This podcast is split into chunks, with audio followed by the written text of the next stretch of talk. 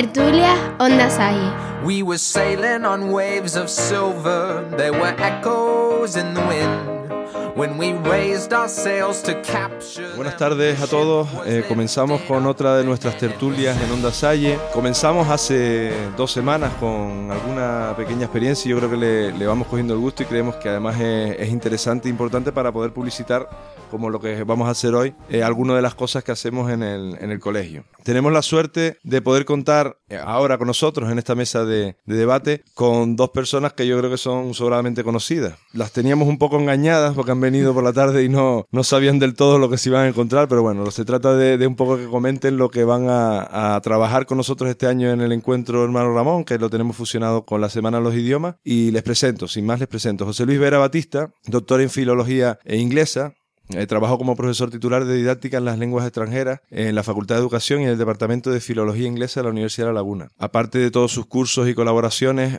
destacar colaboraciones eh, usuales o, de manera normal con la Consejería de Educación del Gobierno de Canarias y tiene como pasión, y, así él lo manifiesta y, se vive cuando uno está al lado de él, el tema de las inteligencias múltiples y todo el tema competencial que ya nos comentará. Ernesto Rodríguez Abad es licenciado en Filología Hispánica y Francesa, profesor de la Universidad de La Laguna, y el pasado año, si no me equivoco, se le dio un premio de excelencia educativa que se le entregó, el premio News que tuvo que irse a Sudamérica, además estábamos en, en pleno encuentro el año pasado y recién eh, aterrizando eh, lo tuvimos con, con, nosotros. Y aparte es conocido también porque es el director del Festival Internacional de Cuentos de los Silos. Bueno, sin más, y les, si les parece, tenemos también a, a Covadonga Bonilla, que es profesora de, de inglés de, del colegio de secundaria, aparte de, de, la responsable del Departamento de Idioma, y estamos conjuntamente con el Departamento de Orientación eh, trabajando la Semana de los Idiomas. Y como les comentaba, sin más, comencemos. Y si les parece, José Luis,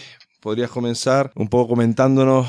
Vas a estar dos días, en este caso va a estar el lunes y martes de la semana del encuentro Hermano Ramón, que será del 27 al 30 de abril. Comentarnos un poco cuál es el trabajo que se va a hacer con, con los chicos y con la familia y en definitiva pues eh, resumir un poco lo que los dos días se va, se va a realizar. De acuerdo, muchísimas gracias. Buenas tardes. El primer día vamos a hablar de las inteligencias múltiples, que en esencia es distintas formas de enseñar y aprender. Lo que sabemos los, profesores en nuestra experiencia en el aula es que el ser humano es diverso. Pero, o bien porque no queremos tener en cuenta que son diversos, o bien porque no sabemos trabajarlo, tratamos de unificar siempre tareas, actividades, la organización del aula, como si el alumno fuese exactamente igual uno del otro.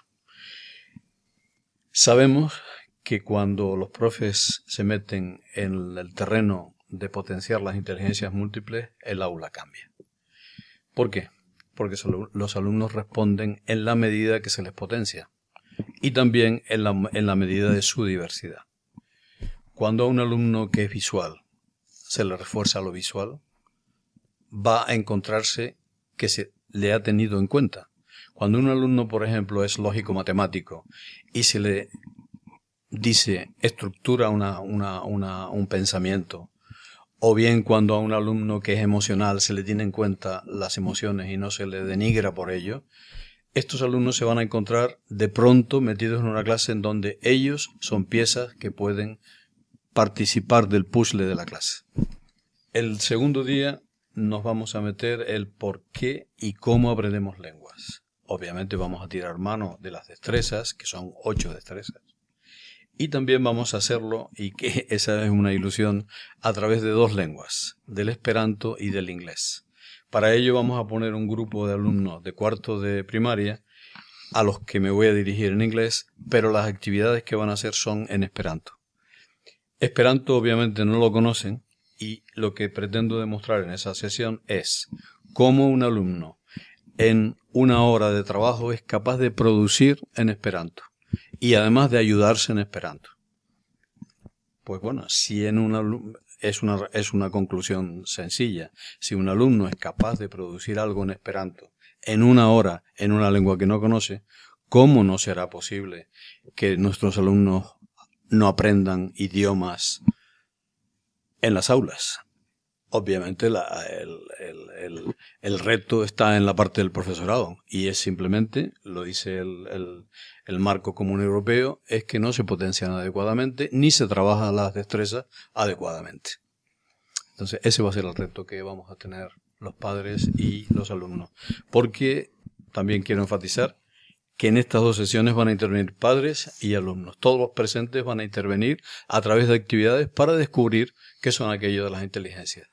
Pues la verdad que a nosotros nos apasiona el tema lingüístico. Yo antes no me olvidé de presentarnos, en este caso a Juan, que es el profesor de apoyo del colegio, y yo que soy David, el orientador. Eh, Juan y yo hemos tenido muchas charlas entre nosotros del tema lingüístico. Él es profesor de apoyo, trabaja con chicos que tienen muchas dificultades y muchas carencias. Y yo creo que es interesante la, la parte que comenta José Luis, sobre todo porque el alumno como tal, en la sociedad en la que tenemos y en el sistema educativo que tenemos, muchas veces al que va muy bien eh, va solo y no se le tiene en cuenta, sobre todo cuando realmente cambiamos esas competencias en donde igual hay chicos que no van tan bien, pero si se les descubre realmente eh, esa parte que tiene y que se le puede potenciar, pues nos sorprendemos, ¿no? Juan, yo creo que, de eso nosotros sabemos mucho. Yo creo que tú trabajas mucho con, con los chicos de ese perfil. Yo estoy igual, soy un poco cansino al decirlo, yo creo que el aspecto motivacional es donde igual me atrevo a decir que fallábamos un poco.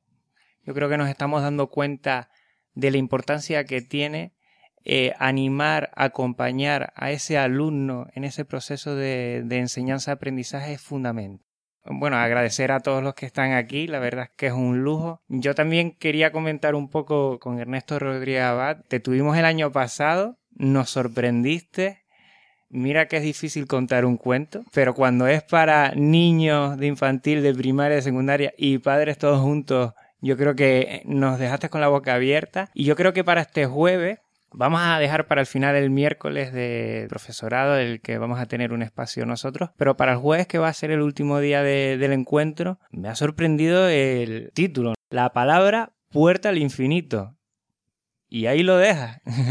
Cuéntanos un poco qué nos tienes preparado, qué nos puedes contar de ese día. Sí, mira, mmm, primero que nada, gracias, gracias por, por la invitación, por estar aquí, gracias por esta tertulia de sorpresa, pero genial y maravillosa, y por encontrarme con un gran amigo que estaba disfrutando escuchándolo.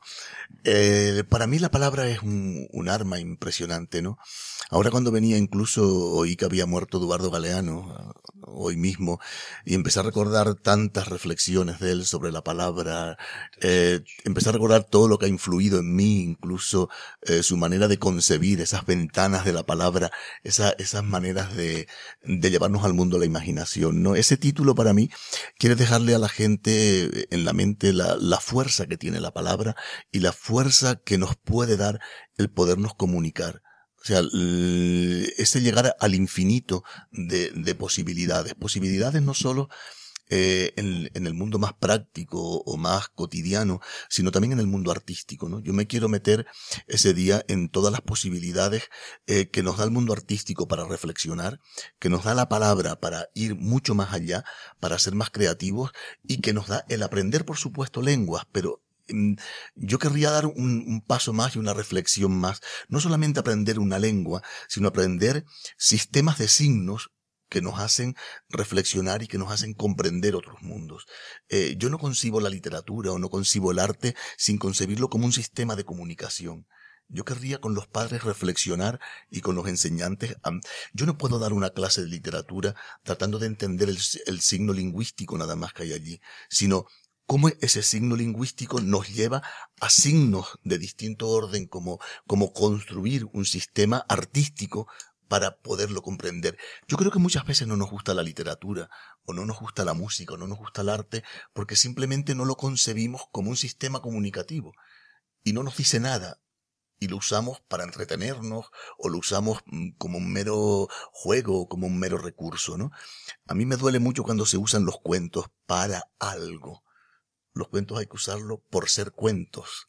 Eh, eh, y, creo que todo ese sistema de, de, comunicación es el que quiero abordar, dándole, por supuesto, eh, incidiendo mucho y dándole mucha importancia a cómo usarlo en la educación, a cómo usarlo en el proceso educativo y a cómo podemos llegar a entender y a entendernos eh, eh, con esas posibilidades infinitas que nos da la palabra, pero concebida con, con, todo el poder que tiene la palabra. No sé si he logrado eh, explicarme bien lo que, lo que pretendo, pero el secreto para contar un cuento es simplemente pasión y cariño. Nada más. Pasión y cariño. Bueno, yo creo que para la enseñanza también. También, yo creo que la pasión y el también. cariño es fundamental para todo, ¿no? Para todo. Pero especialmente cuando queremos mostrar. Comentabas antes que es importante hacer llegar ese arte también. Hablábamos antes al principio de muchos artes que, que teníamos que tener en la vida. El arte del educador, todos somos educadores aquí, es saber mostrar de alguna forma donde podamos sorprender a estos alumnos, chicos, niños. Estamos teniendo una serie de tertulias en la cual salen mucho la- las redes sociales y eh, bueno, la lengua yo no sé si ahora se utiliza más que antes, ¿no? Porque los chicos cada vez que están con el WhatsApp, cada vez que leen, leen, yo me atrevería a decir que leen más que nosotros a su edad. Creo que casi con total rotundidad leen más. Otra cosa sería la calidad de lo que leen, que ahí sí podríamos entrar en, el aspecto de, de ese viaje a las lenguas que queremos hacer, por dónde tenemos que llevar a estos alumnos para que disfruten de ese viaje, de esa sorpresa. Eh, yo creo que se lee, se lee más y se escribe más. La cuestión está en cómo se hace. Yo creo que las redes nos aportan un acercamiento. Yo, por ejemplo, desde hace poco tiempo eh, me hice una cuenta de Twitter para jugar con la literatura, no con mi vida. Yo creo que las redes yo las uso para otra cosa.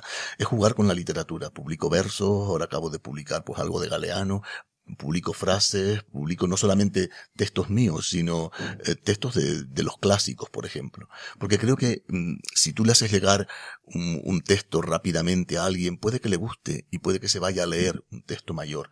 Yo creo que las redes pueden ser un medio, pero quedarte leyendo en las redes sociales, creo que lees de una manera muy superficial que se lee y que, y que no se profundiza del todo en lo que es la literatura, que tiene que ser eh, todo ese proceso de, de, comunicación verdadero y leer el texto entero, ¿no? Pero creo que son un medio y que yo utilizo y que soy partidario de, de introducirlos en la enseñanza. Yo creo que pueden ser muy válidos, eh, bien utilizados. Por cierto, redes sociales donde cada vez es más importante el conocimiento de las diferentes lenguas. Sí, sí, por supuesto. Cada vez eh, se abre a un mundo, a un contenido, no solo los contenidos, sí. también a personas que no tienen por qué hablar nuestra lengua y tenemos esa necesidad de comunicarnos. Sí, ¿Cómo nos enfrentamos a ello? Acabas de mencionar las lenguas. Y yo creo que los profesores de lengua, lo único que podemos hacer es abrir ventana, abrir ventanas para que las lenguas entren. Quiere decir que si, imagínate que eh, estamos enseñando inglés o francés, el como el profesor enseñe esa lengua va a potenciar que este alumno, cuando se encuentre con un hablante de otra lengua, sin saber si es francés o inglés, tenga por él un respeto, tenga por él unas ganas de, de comunicarse, incluso sin saber la lengua si ha tenido un mal profesor de lengua o una mala profesora de lengua, hemos cercenado esa ventana, la hemos sellado completamente. Y eso es culpa nuestra. Y tenemos que admitirlo así, los profes de lengua. Es decir, ¿por qué hay alumnos que no quieren ni siquiera intentar comunicarse en otra lengua? Esa es una, una pregunta que nos tendríamos que hacer los, los profesionales de la lengua. Algo hemos hecho, y era lo que decía Ernesto, que hemos cercenado esa posibilidad. No le hemos dado cancha a esa posibilidad. No han disfrutado con el idioma. Eh, eh, el inglés o el francés o el alemán ha supuesto aprobar o suspender. Y de verdad, de verdad, cada día estoy más convencido que para lo que no estamos allí es justamente solo para aprobar o suspender. Nuestra función allí es potenciar el que el alumno quiera, se emocione con la lengua jugando, tocando, aprendiendo, incluso bajando las barreras, me equivoqué, dice. La equivocación es una forma de aprender. Punto. Ya está. A ver, ¿quién no comete incluso equivocaciones en su propia lengua? Cuando tú te planteas que tú también las cometes en tu propia lengua, dices tú, ¿y por qué ellos no la van a construir? ¿Y por qué no van a tener equivocaciones en otra lengua que no es la suya? Es decir, la lengua es una plastilina y hay que irla modelando. Y conforme tú le encuentres aquello un sabor y un, un sentido, pues vas a coger otra plastilina que es otra lengua y le vas a intentar hacer lo mismo. ¿Qué pasa con la, con la, con la gramática universal? Pues que dependiendo de cómo tú hayas aprendido la lengua y las lenguas que hayas aprendido, te prestas a entender otra lengua casi sin necesidad de, que te la expliquen ni que te la eh, hagan eh, gramática, sino que se entiende en la comunicación. ¿Por qué? Porque estás abierto, porque quieres recibir el mensaje. Punto. Entonces yo creo que ese es el reto que tenemos los profesores de lengua. Yo escuchando, escuchando tanto a Ernesto como a José Luis, yo creo que decíamos, vamos a hacer una tertulia de 10 minutos, pero podríamos estar un par de buenos minutos más. Bueno, nosotros hemos titulado el, el encuentro de este año eh, viaje al mundo de las lenguas, ¿no? Entonces, un poco, eh, Cobadón, ahí te pediría que nos explicara un poco desde, desde el colegio qué es lo que se va a trabajar el miércoles, que es el día que vamos a, a un poco trabajar el profesorado. Ese viaje que se hace desde el colegio vinculándolo porque hablamos no, eh, los idiomas, no, idiomas no, vamos a hablar de lenguas y hemos dado muchas vueltas al tema de la palabra de lenguas, idiomas. Yo creo que José Luis acaba de dar en el clavo, ¿no? El, echar semillas para conseguir que en un futuro eh, los chicos vayan un poco recogiendo lo que realmente quieran recoger, ¿no? Y en base a lo que, a la calidad de, de la semilla, pues, pues van a recoger mejor o peores eh, productos, ¿no? ¿Qué es lo que planteamos nosotros para el miércoles en el encuentro? Bueno, primero muchas gracias por invitarme, aunque haya sido pillada por sorpresa. Eh, me encanta estar aquí con los dos, que son compañeros de día a día, pero también estoy encantada de compartir este ratito y estoy, vamos, escuchándolo boquiabierta a, a Ernesto y a José Luis, además con la, con la alegría que da el compartir este ratito con un antiguo profesor. José Luis fue, fue profesor mío en, en la universidad y bueno, me trae muy buenos recuerdos. Y, sí que dejo esa puerta abierta, esa ventana abierta para mí, para seguir aprendiendo idiomas. Estoy de acuerdo con él. Estoy de acuerdo en que a veces el éxito está en que los chicos quieran seguir aprendiendo inglés, en mi caso, que soy profesora de inglés, o francés, o lengua, que a lo mejor ahora no sacan grandes notas ni son maravillosos, pero quieren seguir haciéndolo y algún día pues irán mejorando poquito a poco. Está la semilla, como dice David, plantada. Los dos primeros días vamos a quedarnos sorprendidas seguramente con todas las enseñanzas de, mi profesor José Luis y el jueves segurísima también con Ernesto. El miércoles toca al departamento de idiomas, pues aprovechando esta semana, el transmitir todas esas acciones que desde el departamento estamos haciendo para que el aprendizaje de idiomas pues sea mejor en el centro. Hemos ido haciendo muchas cosas poquito a poco. Estamos en el proyecto Veda, en el que hay muchos otros centros y hay muchísimas cosas que se hacen. Muchas llegan a las familias, otras a veces quedan solapadas en el día a día, unas con otras, porque en el cole nos movemos muchísimo. Pero bueno, lo que queremos es eso, transmitir todo desde infantil hasta que el alumno sale del colegio, todas las opciones, oportunidades que se le abren a nuestros alumnos. Y pues bueno, en eso se va a basar el miércoles. Pues yo creo que es interesante yo animo a los padres como parte del Departamento de Orientación a que disfruten, a encontrarnos, a vernos y, sobre todo a, a, conocer ese importante viaje en el que todos estamos inmersos, que es la lengua. Yo no me querría despedir sin atropellar aquí a Ernesto y solicitarle una cosa. Porque yo soy un enamorado de los cuentos. Me lo estoy imaginando. si nos podrías aquí sin que haya problema con los otros contertulios, que nos contases un microcuento de esos que además me chiflan. Cuando son tan pequeños y esporádicos es que me chispean la cabeza. yo te lo agradecería. Pues sí, yo creo que, mira, hay, hay un cuento sufí que cuento muchas veces cuando me entrevistan en la radio, pero que hoy viene muy, muy bien porque es una reflexión sobre lo importante que es escuchar y lo importante que es la palabra.